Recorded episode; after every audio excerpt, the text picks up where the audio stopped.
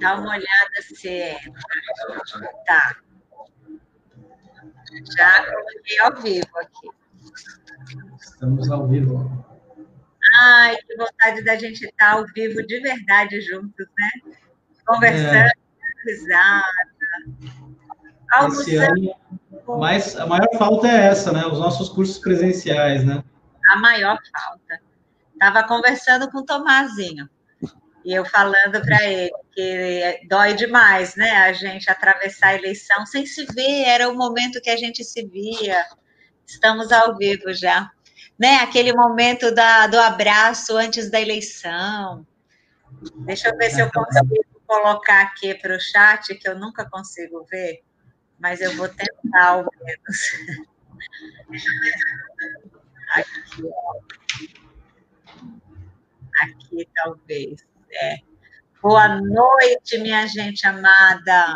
Boa noite, Adriane Sauerbron, Felipe Fonseca, Alexandre Machado, Maurício Souza, Débora, Débora, minha querida. Peraí, estamos acertando aqui tudo. Aí. É, Márcio Lima, Teinho, querido. Oi, minha profarina. Boa noite, Prolinda Débora, também Alexandre Machado, Leila Soares, Leonardo. Boa noite, prof. Doutor Ricardo. É, deixa eu ver o que mais aqui. Peraí, estou tendo que administrar muitos equipamentos. A tia fica tonta. Tá, peraí. Beleza. Boa noite, boa noite. Felipe Fonseca, querido. É, esse é um Felipe é um grande parceiro. Débora Brito, Paulo, Paulo Brito, Emília Moreno, gente, Queiroz, contador, Léo, beijão para você, beijão para Arthur, lá da Bahia, nosso lindo. Gente, eu quero agora dar boa noite para vocês, desejando realmente que a gente tenha uma noite deliciosa aqui, com um monte de dúvidas que vocês mandaram, de questões, muitas coisas que vocês foram mandando e a gente foi compilando aqui, passando o dia inteiro para lá e para cá arrumando nossas coisas, né? É, para quem não me conhece, eu sou a professora Rita Gonçalves e trabalho com prestação de contas, sou servidora da Justiça Eleitoral há algumas décadas e gosto muito desse assunto, sou uma estudiosa dessa matéria e adoro vir conversar com vocês e tirar um pouco das dúvidas que ficam angustiando todo mundo. E aí eu convidei hoje esse querido nosso, que é o doutor Ricardo Estela, é um amigo querido, é um advogado competentíssimo, que há anos atua com prestação de contas eleitorais.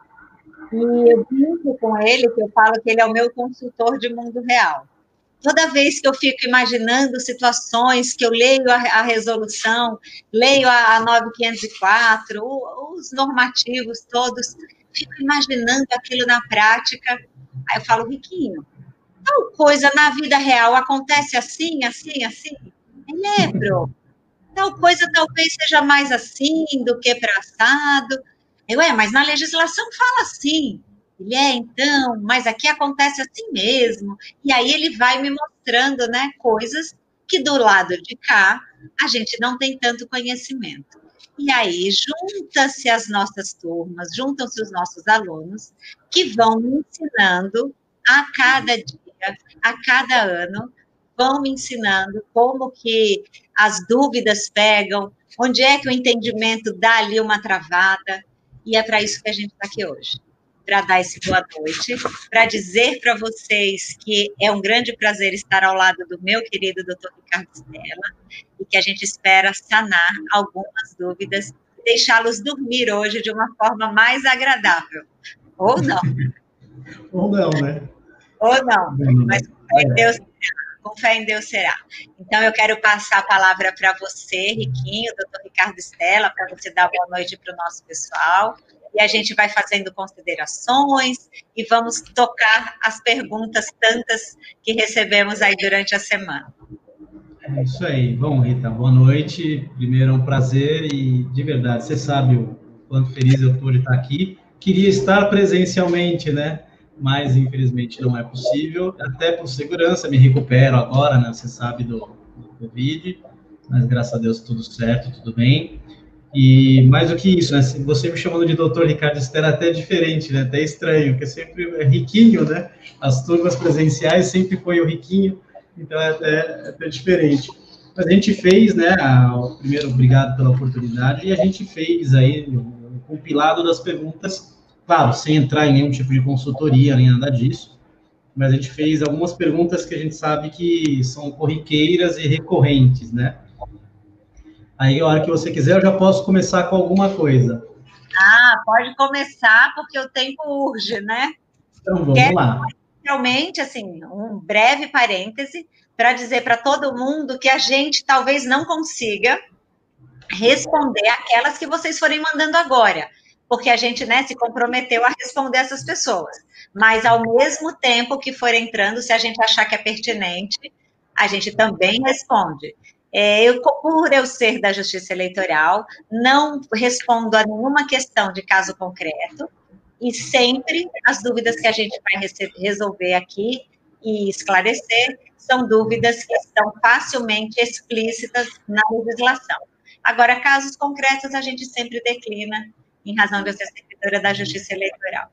Então, Riquinho, Riquinho, é sempre Riquinho. Pode mandar pergunta, vamos lá. Tá, joia. Vamos lá, gente. Uma das que a gente recebeu aqui. Candidato pode pagar impulsionamento com seu próprio cartão de crédito ou do administrador financeiro? Ah, não pode, né? A, o impulsionamento tem de ser contratado diretamente pelo seu candidato, pelo candidato ou seu administrador financeiro, mas com o CNPJ da campanha. Não pode comprar em cartão de crédito também, não pode impulsionar pagando com cartão de crédito. O Facebook tem os boletos, basta fazer o pagamento dos boletos e não há problema nenhum quanto a isso.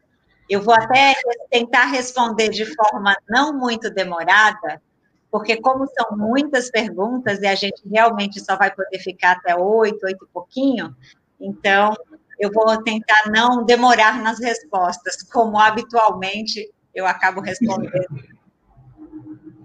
Boa, mas acho que ficou clara, do impulsionamento ficou bem clara, né? Não pode impulsionar no cartão de crédito do candidato e nem do seu administrador financeiro. Aí vem uma pergunta muito recorrente também, professora. Eu poderia ter arrecadado antes do dia 27 do 9? Hum, é, essa pergunta essa semana, né, bombou. É, essa foi a que mais fizeram. É, poderia ter arrecadado, sim. Poderia, inclusive, ter contratado, poderia, inclusive, gastar antes do dia 27, se você cumpriu o mantra. O que, que é cumprir o mantra?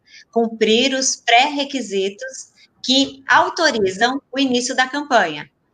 Registro de candidatura, CNPJ da campanha, conta bancária aberta e SPCE instalado, ou seja, os quatro quesitos iniciais, sem eles não há que se falar em arrecadação, nem gasto, nem contratações, que aí está o grande equívoco de alguns. Agora, dia 27 do 9 foi o dia da, do início da propaganda.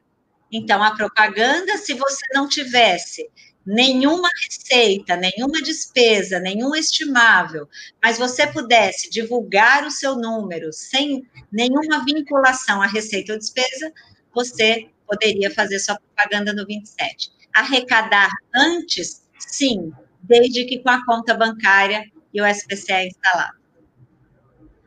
Boa. Bem claro. Outra, como fica a prestação de contas pelo SPCE e pelo SPCA? O partido tem que prestar conta duas vezes? Hum, presta. O partido presta contas duas vezes, só que em momentos diferentes. Tudo que acontece na vida partidária vai sendo lançado no sistema de prestação de contas anuais, o SPCE. SPCA. Quando que essa conta partidária vai ser prestada? Lá no dia 30 do 6. Dia 30 de julho de 2021, a lei mudou, né? Então, não é que teve aí um atraso por conta da pandemia, que foi para o dia 30 do 6. Não, daqui para frente, todos os anos, o, a agremiação partidária vai fazer a sua prestação de contas referente ao exercício de, do ano anterior, ou seja, agora referente a 19 a 20 em 2021.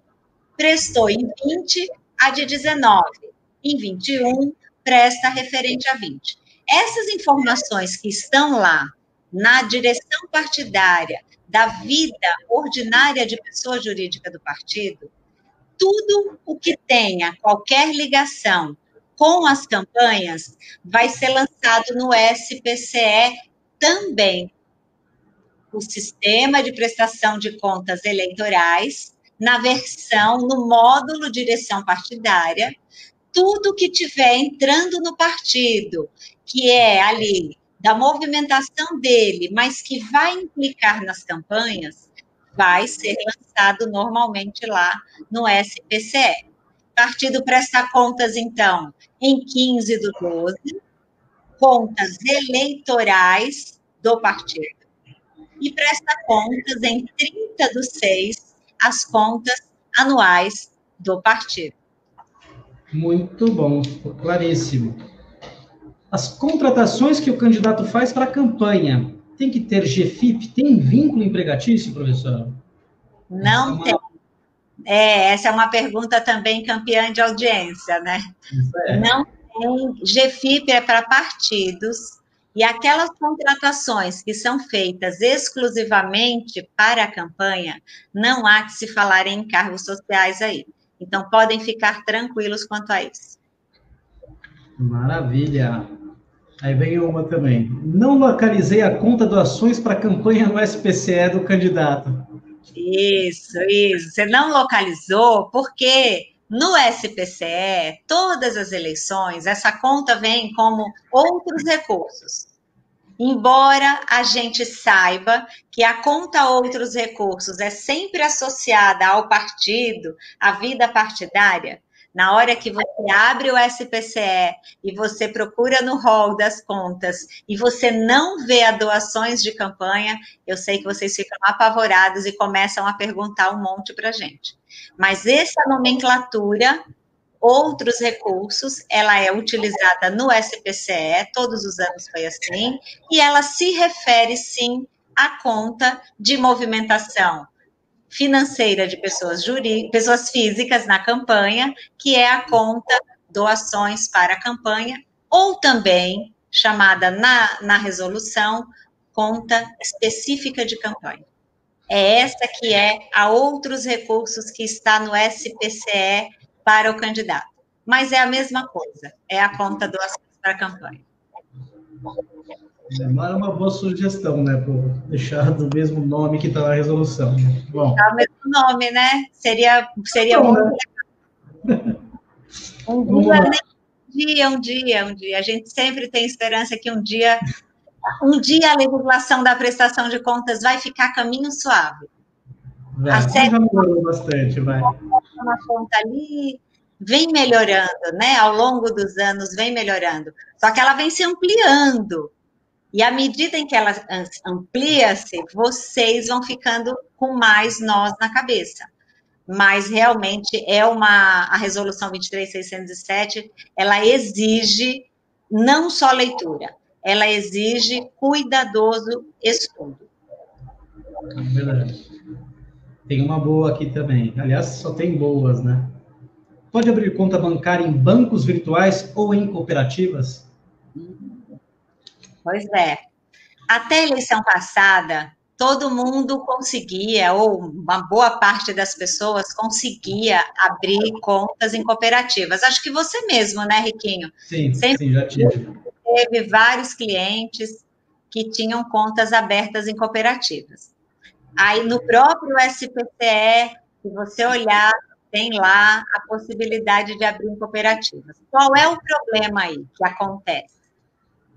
As cooperativas, embora elas sejam instituições financeiras, elas não são instituições bancárias. Antes entendia-se que bastava que a cooperativa emitisse os extratos eletrônicos, e conseguisse fazer aquela blindagem da conta bancária para depósitos não identificados, não teria problema. Só que, na prática, essas contas sempre deram muito trabalho para quem abriu em cooperativas. Os extratos não chegavam na justiça eleitoral, quando chegavam não conseguiam ser vistos, a conta não era blindada a depósitos não identificados. Tivemos vários problemas aí relatados em eleições passadas por conta disso. Este ano, as cooperativas não estão abrindo as contas bancárias. Pelo menos todas as pesquisas que nós fizemos aí, eu e o querido Riquinho, nós não conseguimos detectar ninguém que tivesse conseguido já ter essa conta aberta. Agora, é permitido a Justiça Eleitoral e a Carta Circular do comunicado Bacen 35979, ele não trata lá em cooperativas. Ele não fala nada expressamente, ele fala em instituições financeiras. E elas dizem que são instituições bancárias, financeiras e bancárias. É, outra coisa, bancos virtuais. Bancos virtuais, já tem vários candidatos com contas abertas em bancos virtuais totalmente possível e é, e é autorizado sim. A única coisa que eu acho que pode ser um pouco temerário é essa questão de cumprir esse regramento todo da Justiça Eleitoral. Mas se eles se dispuseram e estão nas normas do comunicado do Bacen, acredito e torço para que tudo dê certo sim, mas totalmente possível em bancos virtuais. Vamos ver como vai ser o desdobramento disso depois, né? O som tá bom, tá, né? Pessoal que eu tá Tá ouço bem. Ah. Vamos lá. Se alguém tiver... Oi, pode falar. Não, acho que qualquer coisa que o pessoal achar que o som não tá bom, eles falam. Ah, eles sempre avisam. Tá. Vamos lá. Eu vi no manual do TSE de prestação de contas que não precisa declarar nem contador nem advogado, nem material impresso em dobrada. Isso significa que não é estimável? Essa questão dos estimáveis, né? É o seguinte: contador e advogado nessa eleição, os normativos são claros, não é uma doação estimável. Se o partido pagar por aquela despesa, por aquela, aqueles profissionais. O partido vai registrar o gasto nas contas dele e os candidatos beneficiados não vão precisar registrar esse estimável de contador e advogado pagos pelo partido. Se um candidato majoritário também decidir fazer esse pagamento, da mesma forma, o candidato majoritário paga por essa despesa, ainda que seja para todos os candidatos da proporcional. Esses candidatos a vereadores não precisam registrar nas suas prestações de contas essa doação estimável. A dobradinha, agora, só para terminar, aproveitando o gancho do contador e advogado, para não perder a oportunidade de falar sobre. Agora, se o candidato for utilizar recursos da conta bancária de campanha, seja ela qual for, recursos de pessoas físicas, recursos públicos, fundo partidário, é, FEFEC, que é o Fundo Especial de Financiamento de Campanhas, utilizou recurso da, da campanha, das contas bancárias de campanha, vai declarar normalmente a despesa ali nos gastos. A questão da dobradinha, qual é a grande confusão? É, até a eleição passada, sempre considerou-se que a dobrada deveria ser declarada nas contas de quem efetuou o gasto e nas contas de quem recebeu esse material estimado. Sempre o entendimento foi esse. Em setembro de 2018, o TSE. No meio da eleição, né? fatídico dia que ninguém vai esquecer, porque a gente estava no meio da eleição, e aí o pessoal todo ficou atônito com aquela novidade, as campanhas já estavam começando, o material já estava feito, lançamentos já tinham sido feitos, então ficou aquele alvoroço, mas saiu a, a, o entendimento do TSE que, no caso de produção de material de propaganda conjunta, poderia-se declarar unicamente, essa foi a palavra que veio no manual naquele ano de 18, unicamente a despesa nas contas de quem efetuou o gasto. Opcionalmente, de forma facultativa, poderia declarar unicamente nas contas de quem realizou aquela despesa. Essas foram as palavras, era uma notinha de rodapé ali no manual de 18. Maravilha. Veio a resolução, a, a lei 9.504 e a resolução 23.607, normatizando a legislação.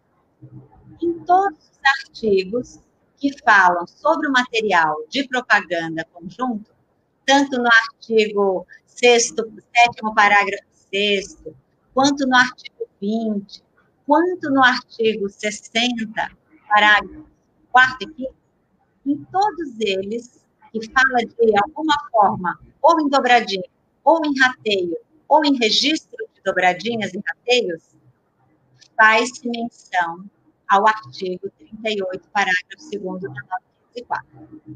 Então, ficou todo mundo naquela expectativa. Aí, agora, saiu publicado o manual do TSE, e como o colega perguntou, de fato, consta do manual.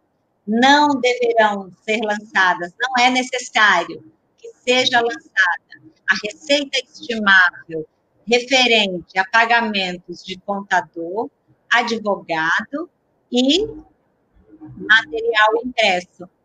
Se vocês olharem, está na página 19, quem quiser acompanhar a dúvida que a colega mandou, é, foi a Liliane, lá da Paraíba. Um beijo, minha aluna querida, amada. É, vocês podem confirmar lá na página 19. É interessante sempre, a gente conversa sempre nesse sentido. Eleições municipais são eleições com muitos juízos, muitos entendimentos e muitas cidades. Então, é sempre importante vocês estarem alinhados aos entendimentos dos juízos das suas cidades. Conversem sempre, participem das reuniões, da troca de informações agora que está sendo por grupos, WhatsApps, e-mails, mas sempre tenha em mente isso. Está, como a Liliane me perguntou, está valendo, está na página 19 do manual do TSE. Está, sim, está lá e está valendo.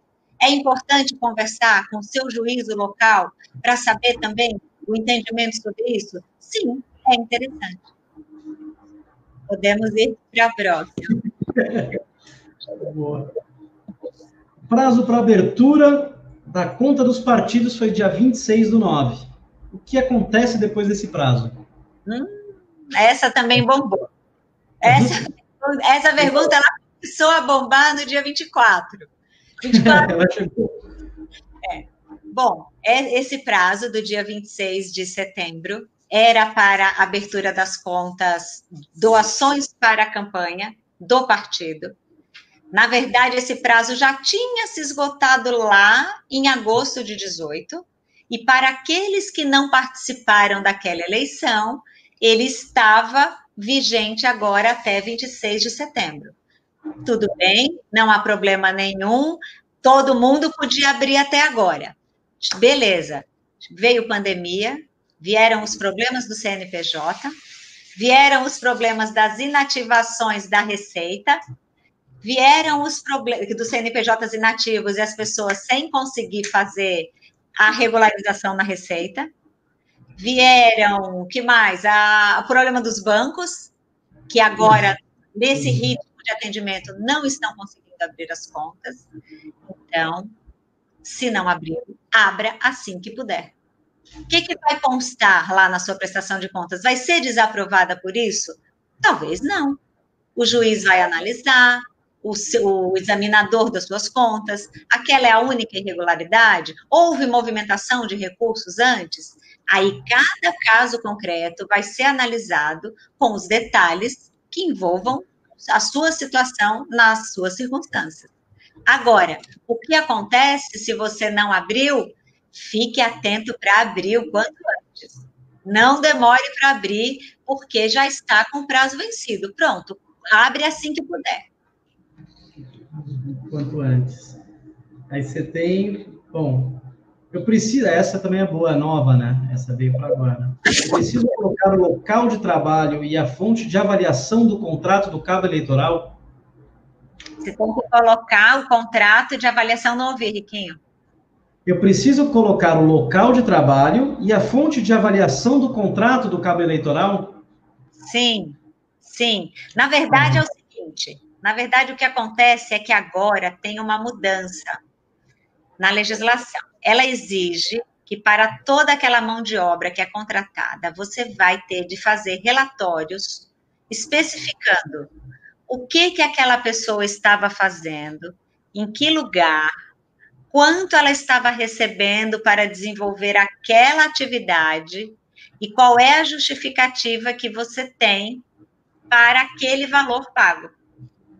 Então, esses relatórios, eles terão de ser enviados, é, é a documentação probatória, faz parte da documentação probatória dos gastos de pessoal. Então, agora, quando você estiver contratando, a gente está bem no início da campanha, você já está fazendo suas contratações, esteja atento para que nesse material que você está preparando, nos seus papéis de trabalho, você possa ter, sim, isso aí já é, ordenado para que você possa ter essas informações porque esses documentos vão ser exigidos na hora que você finalizar sua prestação de contas, tiver que inserir. Tá? Uma coisa que eu sempre também indico, Riquinho, fazendo um parêntese, é, no nosso canal do YouTube, é, o canal é Rita Gonçalves, graças a Deus, a gente essa semana está na maior comemoração, porque nós passamos de um milhão e meio de visualizações. É o maior canal do mundo de prestação de contas, não existe nenhum canal de prestação de contas com essas visualizações. A gente tem lá muito, muito, muito material e muitas perguntas que vocês mandaram. A gente tem material com vídeos explicativos lá, curtinhos, de minutos, de três minutos, cinco minutos, dez. Tem aulas, tem lives. Então, inscreva-se no canal enquanto a gente está deixando esse conteúdo aberto. Né? A gente vai chegar um momento que vai ter novas estratégias aí, mas inscreva-se no canal, porque essas dúvidas que vocês mandaram, pouquíssimas delas não estão lá. Então, vocês podem aproveitar isso bastante. Rita Gonçalves, inscrevam-se. Fechei parênteses, Riquinho, bora. Como funciona o relatório dos combustíveis? É um para a campanha inteira? Ai, que legal. Essa pergunta no grupo também eu vi que essa semana pipocou. Relatório de combustível. A legislação disse o seguinte esse ano: candidato, todo combustível que você me, me trouxer da, na sua campanha, todo gasto que você trouxer para mim de combustível, só vai ser considerado regular se for relativo a veículo cedido, que esteja na campanha, a veículo locado pela campanha.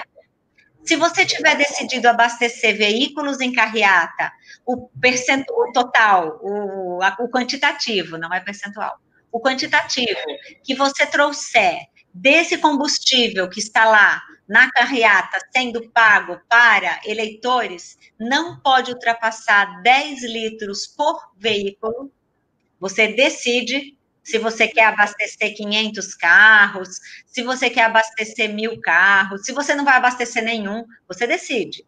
Mas se você abastecer, eu quero a quantidade de veículos e a quantidade de litros, o volume de litros que você está utilizando, gastando nisso.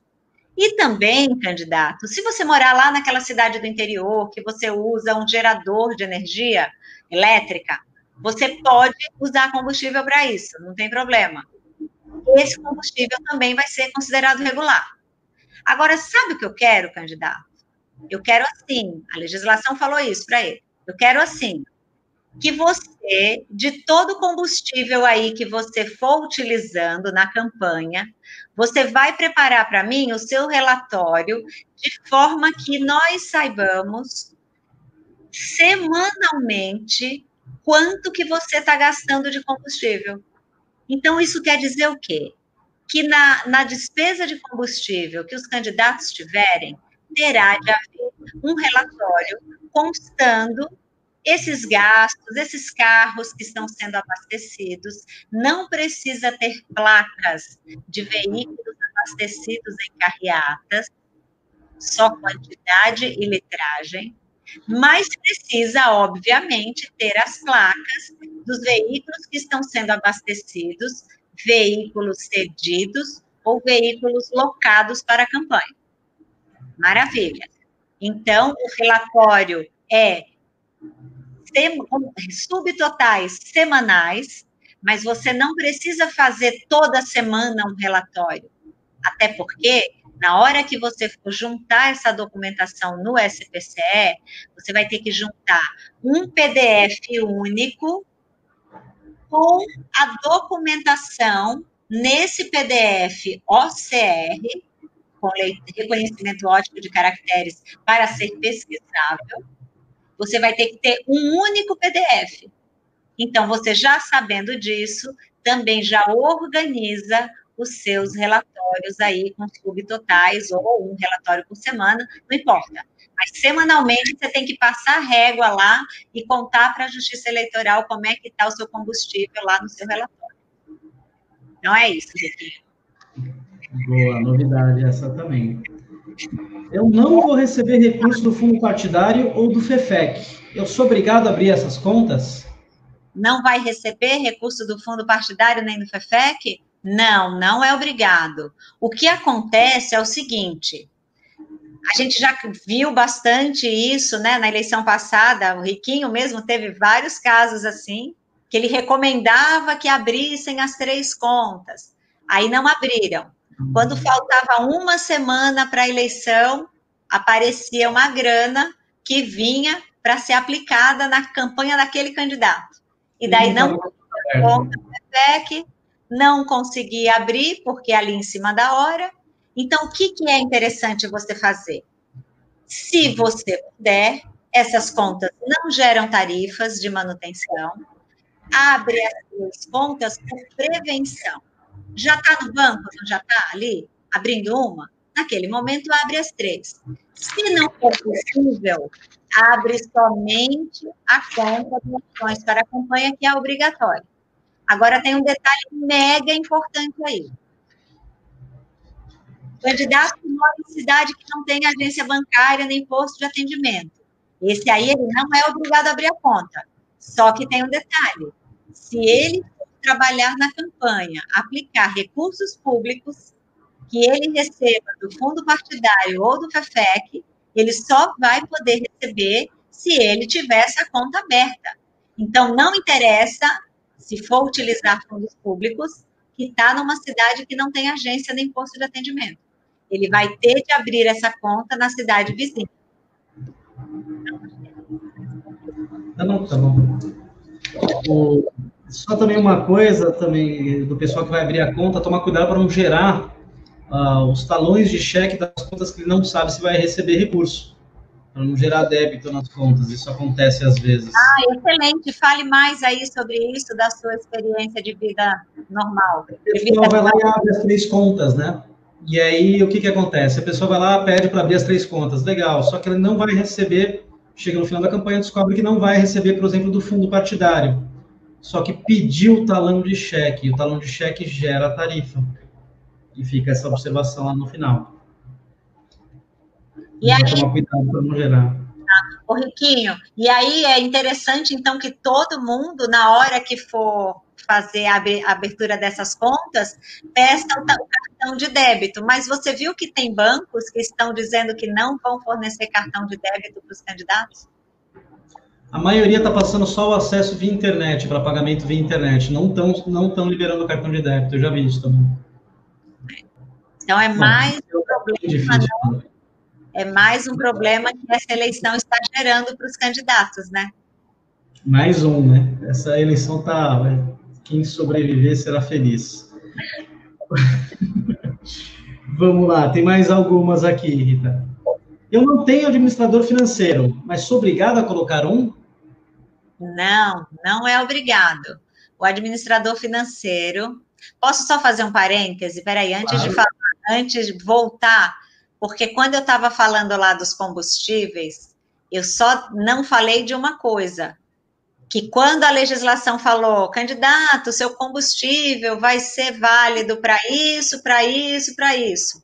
Vai ser válido para veículo cedido, vai ser válido para veículo locado, vai ser válido para é, gerador de energia, vai ser válido para até 10 litros por veículo em carreata, mas seu, seu combustível não vai ser válido. Tem essa, tem essa, tem, tem essa aqui. Tem, tem, tem. Então, segura. essa, então, essa precisa, essa tem, que essa é um parênteses bom. Então, qual que era a outra, amor? O que não tem o administrador financeiro, ah. mas eu sou obrigado a colocar um. Já falou que. Não, não, não, não é. Não é obrigado a colocar. E se você, candidato, for ser você mesmo o administrador financeiro da sua campanha, não precisa se colocar como administrador financeiro na prestação de contas. Não precisa. Se não houver designado uma outra pessoa, significa que você está administrando a sua campanha. Administrador financeiro responde solidariamente pela, pelas irregularidades na prestação de contas. Agora tem uma dica interessante aí, viu, Riquinho? Você deve lembrar de um caso nosso, um aluno nosso de 2016, que teve o seguinte problema. Ele não declarou o administrador financeiro oficialmente, lá na prestação de contas, só que ele tinha uma pessoa do administrativo, ali da coordenação da campanha, que ele tinha né, total confiança. Era um caso que até ele tinha total confiança né, naquela pessoa e ela queria administrar os recursos ali financeiros. Todos os cheques eram assinados por aquela pessoa, ele estava como responsável pela movimentação da conta no banco, e ele também assinava os contratos, assinava como responsável nos recibos, só que ele não estava designado como administrador financeiro. A hora que essas contas foram analisadas, o juiz considerou que havia uma omissão daquele profissional, daquele administrador financeiro. Aquela, aquela campanha que ele atuou inteirinha, o juiz pediu para que fosse incluído, então, a sessão gratuita daquele serviço ao valor indicado, e eles tiveram que apresentar uma retificadora incluindo isso. O que, que aconteceu? Todo o limite de gastos tinha sido utilizado. Na hora que se determinou uma retificadora com aquela inclusão que foi considerada uma omissão, eles tiveram extrapolamento do limite de gasto e pagam até hoje. Por conta desse valor que foi omitido. Então, assim, não é obrigatório ter administrador financeiro. Mas, assim, você tiver alguém, não esconda essa pessoa, porque vai ser detectada a presença dela. E aí, depois, não adianta achar que aquilo que você pensou que era brecha vai acabar trazendo problemas e multas. Então, era essa a resposta. É isso aí, vamos lá. Então, o administrador ficou bem claro e nesse caso realmente impressionante, né? Relatórios financeiros. Eu tenho que enviar o relatório 72 horas, mesmo no fim de semana? Essa é uma pergunta que todo mundo Ah, é. Acabou é o fim de semana, né? Essa é uma pergunta, inclusive, que faz com que eu reforce, como eu sempre falo para as meninas, é, a Tati e a Mauri, que foram as as organizadoras lá do nosso material do breve resumo, do e-book, e a gente tinha reuniões, madrugadas adentro, né? Redigindo, organizando, ilustrando, montando o nosso breve resumo, eu nem chamo de e-book, que Seria muita pretensão dizer que é um e-book, mas é um breve resumo sobre prestação de contas. E aí eu colocava assim: cuidado com os cheques às sextas-feiras. Só que pior que receber, ter entrada de recursos na sexta-feira é ter na quinta. Porque as 72 horas da quinta vencem no domingo. E aí eu já ouvi assim, Riquinho, você estava comigo, inclusive, quando na, em aulas em que a gente ouviu. Mas, professora, como é que vai transmitir um relatório financeiro no domingo? Não é Bem-vindo ao mundo eleitoral. O S é, ele é 24 horas, full time. Entrou dinheiro na conta na quinta-feira, o seu prazo vai acabar no domingo. E aí, como é? Ai, meu Deus, mas eu tenho que entregar isso no cartório? Como é que faz relatório financeiro? Alguém tem modelo? Professora, me manda um modelo de relatório é. financeiro das 72 horas. Não é nada disso. Você vai preencher as informações no seu SPCE, documentando, registrando aquela entrada. Terminou de fazer isso? Entrou, está lá no seu prazo? Entre nós, nós falamos que não são 72 horas. Entre nós, alunos, na nossa comunidade, esse prazo é de 48 horas. No terceiro dia, você pode ficar sem internet, você pode estar na estrada, eleições municipais, vocês estão para lá e para cá nessas estradas da vida. Você pode ter um problema de travamento, de congestionamento do próprio sistema SPCE. Você pode ter ali uma mudança qualquer de versão, não importa. Se você tem prazo, se descumprir esse prazo vai trazer uma irregularidade para sua prestação de contas, e você trabalha rumo a contas 100% aprovadas, você vai ter em mente que o seu prazo é de 48 horas. Entrou recurso, seja qual for o recurso que entre, financeiro, ah, foi depósito de pessoa física, foi do partido fundo partidário, foi do FEFEC, foi de outro candidato, foi do próprio candidato.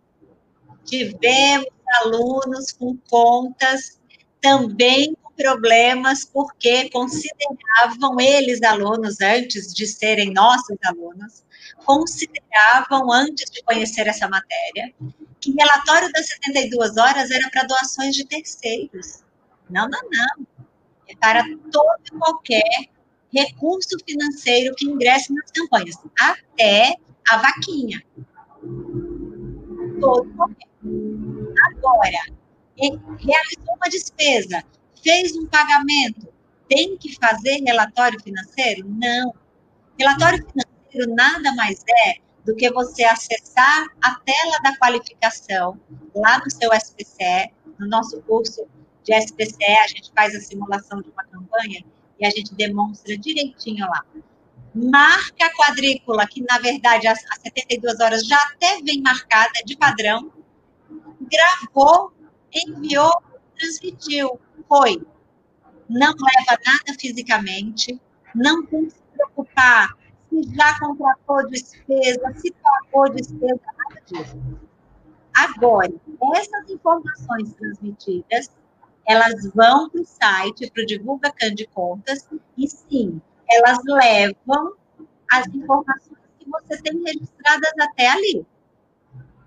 Vai ser publicado tudo que está ali na sua máquina, porque na transmissão desse relatório financeiro, as informações são reportadas para a publicidade. Demorei muito na resposta. Mas os 72 horas já ficou claro que não tem mais fim de semana.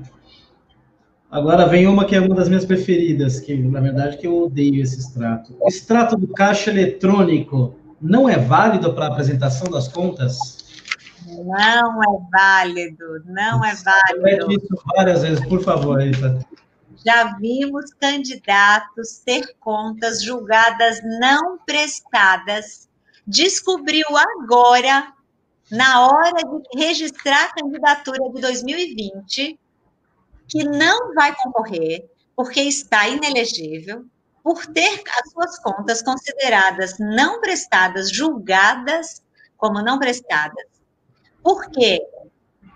Fez uma diligência solicitando extratos bancários, o candidato leu e pensou: eles não viram, o extrato bancário está lá, eu juntei de ponta a ponta, saldo inicial zerado, saldo final zerado, tudo foi juntado.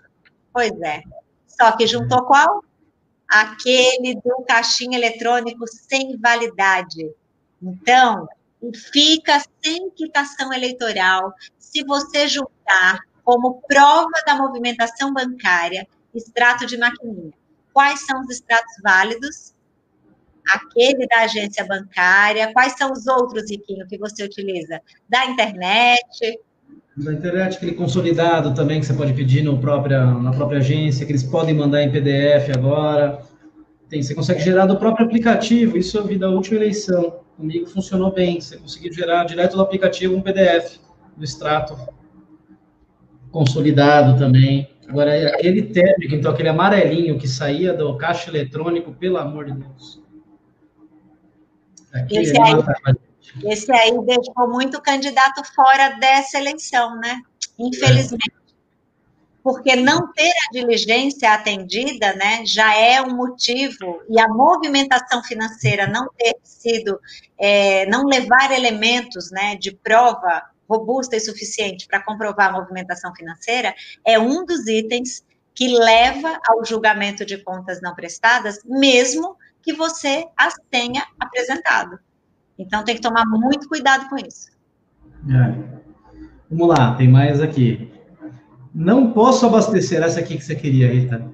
Não posso abastecer o carro de uso do candidato com recurso de campanha? É isso? Ah, indignados, né? Muito.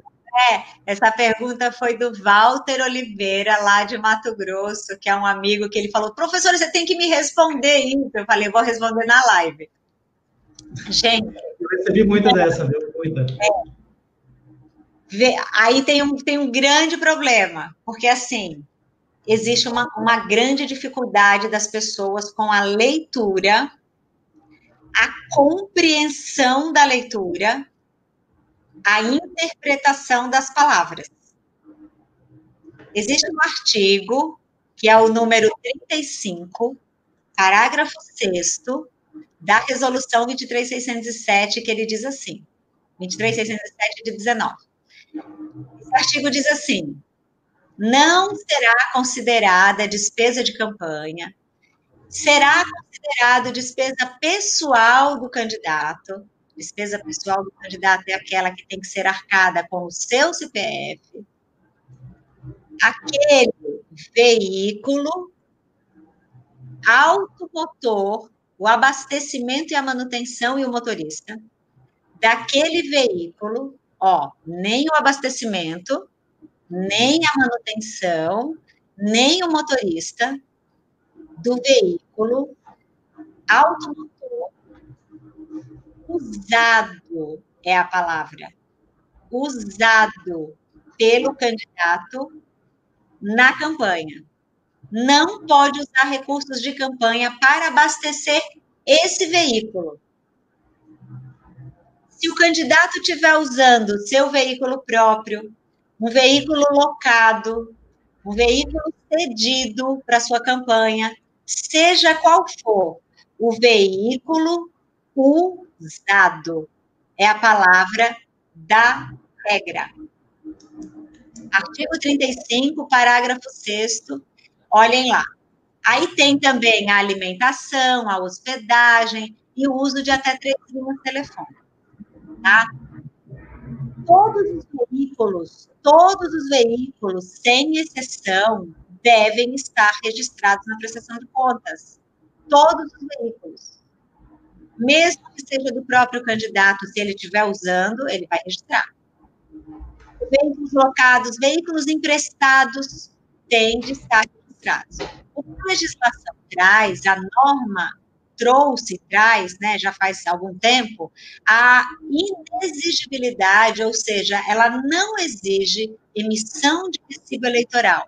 Lá no artigo 7 parágrafo 6 só que lá no artigo 60, bem distante um do outro, ela diz assim: os veículos do candidato, da mãe, do parente, de quem for, não precisa ter recibo, não precisa ter um documento comprobatório na prestação de contas, mas o parágrafo 5 diz: isso não exime da obrigatoriedade do registro.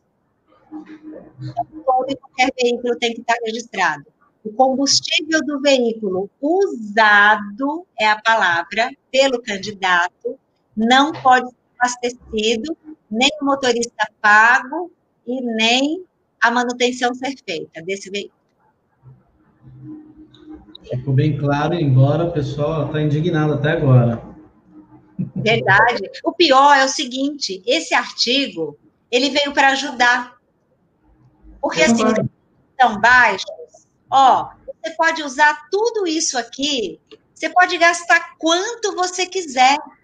Você pode abastecer o seu carro e rodar o dia inteiro que você quiser com os seus recursos, com a sua vida. Quem quiser pagar isso para você, isso é você. Isso aí não tem nada a ver com a prestação de contas. Isso é considerado despesa pessoal do candidato. Deve ser pago pelo CPF do candidato. Então, assim, ele tirou isso, não deixou isso abater do seu limite de gastos. Só que a confusão é tão grande de todos os lados. De todos os lados de quem presta contas e de quem analisa. Todo mundo se confunde com esse artigo. E aí fica esse nozinho na cabeça de vocês. Mas fico bem, eu também acho que veio para facilitar, sem dúvida. Essa é fácil. Posso contratar menor de idade?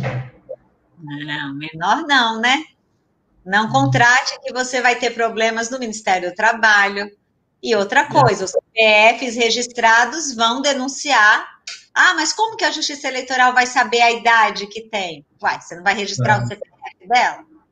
Então, você vai ter problema. Nós temos o Ministério Público atuando, nós temos o Núcleo de Inteligência da Justiça Eleitoral atuando em todos os cruzamentos de banco de dados. Então, assim, esquece qualquer coisa passar batido. Não vai passar batido. Não, não vai, já passou o tempo. Tem sempre uma recomendação do Ministério Público do Trabalho em relação a isso do, do menor de idade. Sempre recebi. Não vai passar batido. Isso, é, isso nunca vai passar batido. Vamos lá. Posso, essa também é uma das campeãs, hein, Rita? Posso receber doação de alguém que receba auxílio emergencial ou Bolsa Família? É problema, né? Com certeza. Problemas à vista, problemas à vista. Por quê? Tem uma tese disso pessoa, o CPF dessa pessoa está nesses bancos de dados todos aí do cruzamento, claro. Ela está na Caixa Econômica, ela está na Receita Federal, ela está em todos os bancos de dados. Ela vai entrar no da Justiça Eleitoral.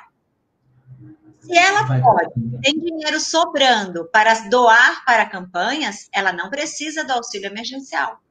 Então, muito provavelmente vai sim perder o benefício. Em 2018, com o Bolsa Família, muitos alunos relataram doadores que tiveram cessamento do benefício em razão de terem é, figurado como doadores de campanha. Verdade. Vi bastante gente nessa situação. Agora, uma outra também que é, que é campeã. Conta bancária é só em banco público? Existe uma, claro, assim, preferencialmente, as contas do fundo partidário devem ser abertas na Caixa Econômica, no Banco do Brasil, Banco Público. Preferencialmente a do fundo partidário, de acordo com a 9096. As demais contas, inclusive a do FEFEC, não há um dispositivo que obrigue essa abertura somente em bancos públicos. Então, pode abrir em bancos particulares, privados, normalmente. Legal. Vamos lá. A gente já adiantou um pouquinho, mas só para reforçar. No relatório financeiro das 72 horas, tenho de informar as despesas e contratações também? Ah, é, não. Na verdade, não é você que vai informar. Vai, você né? vai transmitir o relatório, mas o relatório vai levar tudo. A única coisa que você faz, você não informa o relatório das 72 horas. Você marca a quadrícula lá, na, na bolinha já vem até de padrão marcada, como relatório. Você gravou, transmite, ele leva tudo que está de informações no seu computador. Não leva documentos. Documentos só saem da sua máquina quando gera a mídia lá no final, quando você vai entregar tudo que você inserir no SPCE vai ficar na sua máquina, lá no seu diretório, C, dois pontos, arquivo de programa, justiça eleitoral, lá onde ele vai salvando, tá? Não, não manda, quando você transmite, nenhum daqueles documentos está indo pelo SPCE. Vamos lá o banco está demorando, isso aqui está bem comum também, como você disse, na pandemia. O banco está demorando mais que três dias para abrir a conta. O que fazer? Está mesmo. Noticiar tá. o cartório eleitoral. Primeira coisa também, uma coisa que é legal, na hora que vocês entram com a documentação para solicitar esse pedido de abertura de contas, é importante vocês terem um protocolo fazer esse pedido em duas vias para que você tenha um documento que comprove o dia, pelo menos, que você deu entrada naquilo. Passou o prazo da legislação, a conta não foi aberta, noticia o seu juízo eleitoral. Vários tribunais estão fazendo documentos, vários juízos com atitudes assim super bacanas, chamando os bancos, mandando instruções, documentando. Agora, os bancos estão exigindo mais documentos do que a legislação eleitoral traz. Gente, eles são uma instituição financeira. Eles têm suas regras próprias. Se ele está exigindo, corre para dar conta de botar tudo que ele está exigindo para ser rápido. Ficar no embate, no desgaste. Ah, mas não é para pedir. Não vou entregar porque não pode pedir. Só vai atrasar sua conta. Então, assim, corre, junta tudo que puder, noticia a justiça eleitoral e fica ali com o seu protocolo guardado. Eu acredito, estamos vivendo uma pandemia, eu acredito que os juízes podem ter um outro olhar para esse prazo dos 10 dias. Esse prazo dos 10 dias, ele era estabelecido em condições normais, de temperatura e pressão. Né? Em condições normais da CNTP. Agora, a gente está no meio de uma pandemia, com bancos sim atendendo por agendamentos. Tudo eu acho que vai ser levado em conta na hora da análise. Né? Agora, procurar fazer o mais rápido possível. Vamos lá. Enquanto você toma água, o limite dos 10% do candidato, do autofinanciamento do candidato, inclui financeiros e também as doações estimáveis do candidato? Essa é a, a priori, a maior zona, né? Essa é. é a pergunta da eleição, né? Essa é a pergunta da eleição. E o que é o que, o que me deixa às vezes assim muito preocupada, sabe, Riquinho? Até já comentei isso com você nas nossas conversas, nos nossos estudos, né, de legislação. É, alguns assessores, consultores, enfim, orientando que a pessoa física é o mesmo que candidato. Pessoa física não é o mesmo que candidato. Isso, a, o equívoco nessa interpretação pode gerar não só problemas de abuso do poder econômico, como o 30A. Isso, numa visão além, a gente vai ver que o ano que vem o que vai acontecer? Um monte de processos em razão dos extrapolamentos desse limite. Não resta nenhuma dúvida. A lei 13.878 é clara. O candidato pode gastar, aplicar em sua campanha, utilizando recursos próprios. O candidato pode aplicar recursos próprios em sua campanha até o total de 10% do limite de gastos ao cargo do cargo ao qual concorre na sociedade. Maravilha. Ah, professora, acho que não basta essa lei de dois artigos e esse artigo aí não me convence, que até o total de é de fato financeiro e estimável. Beleza. Aí você vai lá para a Lei 9.504, vai lá para o artigo 23, 23A, e você vai ler o que diz o artigo. Insiste que o total é de 10%. A resolução 23.607 traz destacados o parágrafo, o artigo e os parágrafos.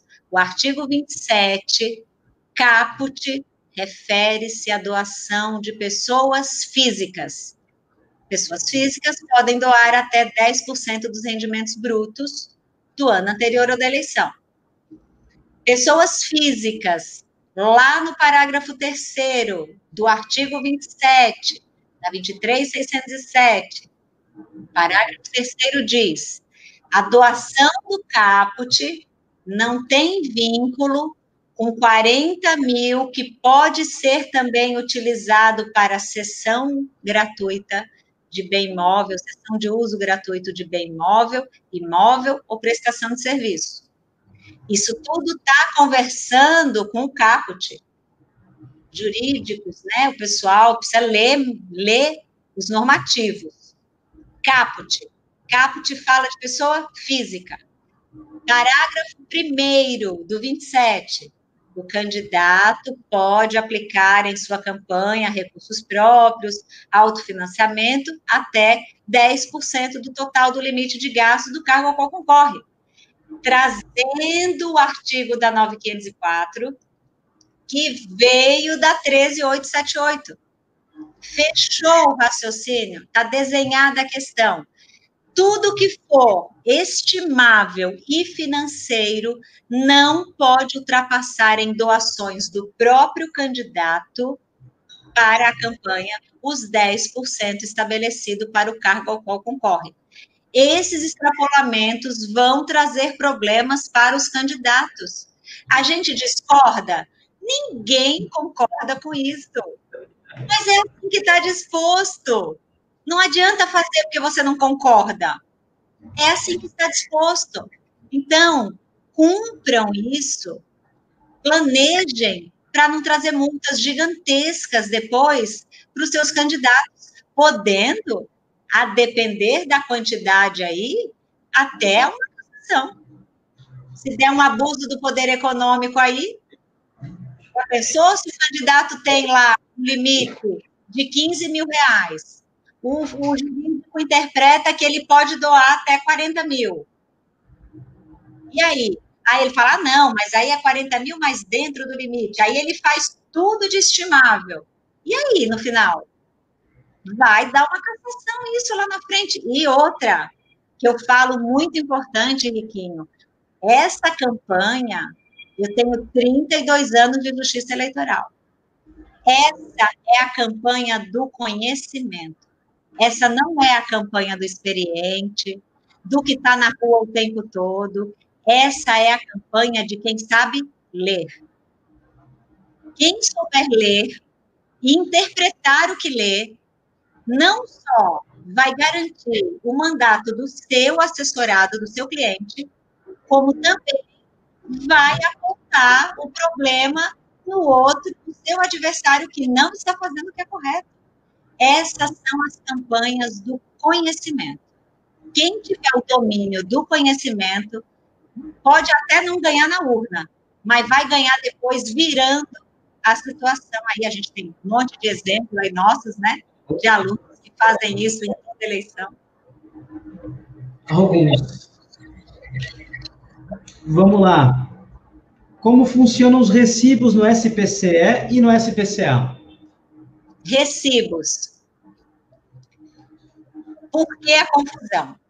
As pessoas confusas porque elas estão lendo no manual do SPCE um ou outro resíduo que tem ainda de eleições anteriores, quando emitia-se recibo eleitoral e recibo anual, a depender do momento. Não é isso mais. Partido tudo que o partido receber sempre vai entrar por meio da sua conta de prestação partidária. Se vai entrar tudo via conta partidária, o documento que o partido emite é recibo de doação, não é recibo eleitoral. O meio pelo me, o meio pelo meio, ótimo, né? O meio pelo qual ele emite esse recibo é o SPCA. SPCA. Maravilha. Emite o recibo de doação pelo SPCA. No SPCE, quando for fazer essa migração da doação que chegou via partido para ser aplicado na campanha, vai via SPCE, vai ter lugar para informar qual é o número do recibo que foi emitido no SPCA. Então, partido não emite recibo eleitoral, partido emite recibo de doação no SPCA. As doações são informadas de forma espelhada, a gente fala, né? Tudo que entrou que diz respeito aqui à eleição entra para cá, duplicando a informação mesmo, ainda é assim. Um dia vai ser tudo integrado, mas enquanto não é, é assim. E ali você vai informar o recibo. Parêntese para uma informação importante aqui para aproveitar a oportunidade. Se o recurso que veio via partido para pessoa de, de pessoa física para candidato, essa pessoa física está sujeita ao limite de 10% do rendimento bruto do ano anterior ao da eleição, mesmo que ela tenha feito a doação via partido. Agora, se essa mesma pessoa física fez doação para manutenção da direção partidária, ela não está sujeita a limite nenhum aí. Beleza? Boa, bom parênteses. Isso também é uma pergunta, devia estar aqui, porque também fizeram, esqueci, ó. É bom. Essa é boa, essa é boa. Candidato, pode alugar um carro para campanha utilizando o CPF dele? Não, não pode. O candidato pode abastecer o carro, da, não só pode, como ele deve abastecer o carro que ele usa na campanha com o CPF mas locar esse carro, ele vai locar pelo CNPJ dele, pessoa jurídica candidato. Tá? Agora, o abastecimento desse veículo que ele locou com o CNPJ, ele vai abastecer com o CPF. É um jogo de xadrez. o pessoal é, não está bravo com essa, mas é, é isso. É isso. É Infelizmente, é isso. Vamos lá. Estamos caminhando aqui. Tenho que inserir no SPCE todos os contratos e documentos nas contas parciais? Não, não. As contas parciais, quando vocês transmitem, vocês transmitem apenas as informações, os metadados. Aquelas, aqueles registros, aqueles lançamentos, aquelas informações que foram digitadas ali no SPC. Agora, quando você transmite a parcial, tem um documento que ali dois dias depois, eu não sei quanto tempo vai dar, se vão ser dois dias, três dias, após o processamento da parcial, vai aparecer o número do PJE, do processo judicial eletrônico, porque é a conta parcial quem inicia, inaugura a autuação do seu processo de prestação de contas, é ali que ele passa a existir. Na hora que você faz a transmissão, só vão os dados lançados, mesmo que você tenha colocado todos os documentos ali dentro do seu sistema. Você já tem inserido tudo, não vai nada. Na hora que você transmite essas informações e depois do processamento aparece o número lá na telinha superior do PJE ou no Divulga de Contas, você, contador que estiver operando a SPCE, vai avisar para o advogado, porque nesse momento ele tem de fazer a juntada deste documento via PJE processo judicial eletrônico naquele número de processo que foi informado que é o número da sua prestação de contas. Então, na parcial, o único documento que vocês têm de providenciar é, após a transmissão, tendo conhecimento do número PJE, juntar a procuração do advogado lá no PJE. Os documentos que vocês inserirem vai ficar lá. Se precisar trocar o documento, se precisar colocar outro, vai adicionando um em cima do outro no lançamento? Não vai. É um documento por tela. Tudo que você tiver para contar daquela historinha, você vai juntar todos num único PDF OCR. Juntou lá, apareceram outros documentos que você também tem que unir ali, vai substituir, vai tirar aquele, vai juntar e vai inserir de novo. Só que mesmo que você tenha inserido tudo, vai ficar tudo lá na sua máquina. Algumas, algumas das perguntas que colocaram, muita gente pedindo o link do curso do SPCE.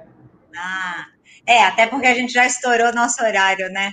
Ó, o SPCE, a gente tem, é só entrar no site professorarita.com.br barra SPCE.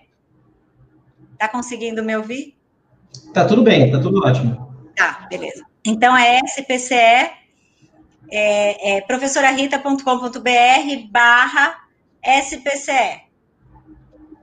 E aí consegue é, adquirir. E quem eu queria, bom, já que acho que nós conseguimos esgotar nossas perguntas, é, eu queria que você falasse um pouco, e é claro que a gente espera que todas essas informações tenham sido muito úteis para eles, né? E que possa ter esclarecido muita coisa, mas a gente sempre fala muito sobre leitura, sempre fala muito sobre estudo, e não adianta achar que tem atalho mesmo, né? E esse ano você está com o seu manual de prestação de contas. Mais uma vez, que a eleição passada teve também. Teve, só que esse aqui a gente publicou para o doutor Aleixo. A gente acabou publicando para uma editora, pela Império Editora. Está disponível aí na. Só procurar. Ah, um pouquinho dele. Chama Manual de Prestação de Contas, Eleições 2020. Tem jurisprudência. Bom, eu já li inteiro, né? Fico super orgulhosa, assim, porque tá tão bem escrito, né? E eu sei o quanto trabalho que tem nisso, né? Quanto estudo, quanto empenho. Então, realmente é uma leitura muito boa para quem está envolvido no assunto. É, Deus parabéns também ao doutor Aleixo. É, você, você é um orgulho, né? Sempre. E é um prazer enorme, sabe, participar e acompanhar a sua vida, a sua trajetória. Agora você é pai do Rodrigo. É. Está realmente assim, vivendo um, um outro momento da sua vida. Hã? O pai do Rodrigo e tem mais um a caminho agora. Ai, que legal! Aí sim, aí sim. Então, e é um momento muito bacana da sua vida. Eu falo que você é um profissional que aprendeu muito cedo, né? A trabalhar com muita correção, com muita ética, com muita dedicação. Não tem dia, não tem hora, não tem sábado, não tem final de semana, se está doente, se não está. Bom, ele estava de Covid, eu falava, vamos remarcar nossa live. Não, eu vou estar bom. Não, eu vou estar bom. E de fato ele está bom, está aqui maravilhoso. Então eu quero registrar aqui, né, no nosso, nas nossas despedidas aqui, registrar nosso beijo para todo mundo. Dizer que essas eleições, de fato, serão eleições que, se vocês souberem interpretar o regramento, vocês vão conseguir segurar não só a urna, a, a vitória da urna do, do candidato de vocês, mas vocês vão conseguir acompanhar também tudo que está sendo feito de errado, por desconhecimento mesmo, né, do assunto da matéria. Vocês sabem que o Pardal já está aí disponível, né? Era dia 27 que ele ia ficar liberado. O Pardal, vocês viram na eleição passada, né, como as pessoas utilizaram mesmo o Pardal. Então, é procurar se adaptar às regras e fazer aquilo, mesmo que a gente não concorde. Tem de ser feito o que está disposto. É isso que essas assessorias, consultorias, vocês que estão diretamente relacionados com os candidatos, né? Vocês têm que trabalhar muito nisso. Agora é um momento que eu fico menos acessível para vocês. Não estranhem se eu demorar a responder. Não estranhem que eu não consigo mais responder a todos no privado. Agora, 90% dos casos de vocês são casos concretos. E sobre casos concretos, eu não me manifesto. Então, não estranhe esse, essa falta de tanto contato como a gente vinha até aqui. As campanhas começaram. Quero que vocês tenham eleições belíssimas. Quero passar a palavra para você dar o seu boa noite e depois a gente finaliza. Bom, para mim é uma honra, um prazer é, agradecer a todo mundo que falou aqui, Felipe, o Kelby, o André, enfim, todos que de alguma forma deram, passaram aqui, a gente vai lendo, mas para não atrapalhar, a gente não fica interrompendo. Ah, tão ruim, né? Mas é aquele, bom, são duas coisas. Primeiro, do curso do SPCE, que eu acho que agora a gente vai entrar nessa fase do SPCE, que eu acho importante a gente, a gente frisar o curso do SPCE, para todo mundo, o André Amarão também, ó. Ah, é o curso do SPCE, gente, é Ó, quem não conhece o Riquinho, é, a gente sempre faz o curso, ele é quem opera o sistema quando a gente faz nossas turmas presenciais. E é como a gente estava falando, ele ajuda e, e, e acrescenta muitas informações importantes na aula, torna muito rica realmente a nossa, o nosso treinamento. E esse ano a gente não teve, né, a nossa turma presencial, mas estamos com curso online aí, com inscrições abertas, sete horas de intensas explicações. A gente explica fazer o lançamento e vai explicando a legislação junto. Imagina um curso do SPCE de sete horas. Então, vocês vão poder aproveitar do regramento. Fechei meu parêntese, volta para você. Não, então, eu já, por experiência própria, já vi o curso, tá sensacional. É, recomendo de verdade, vale muito a pena, a gente relembra muita coisa da, da, do, de legislação, né? Então você acaba refazendo, estudando. E também perguntar que tem, tem mais, ainda dá tempo, tem mais alguma live aí, tem mais alguma coisa programada?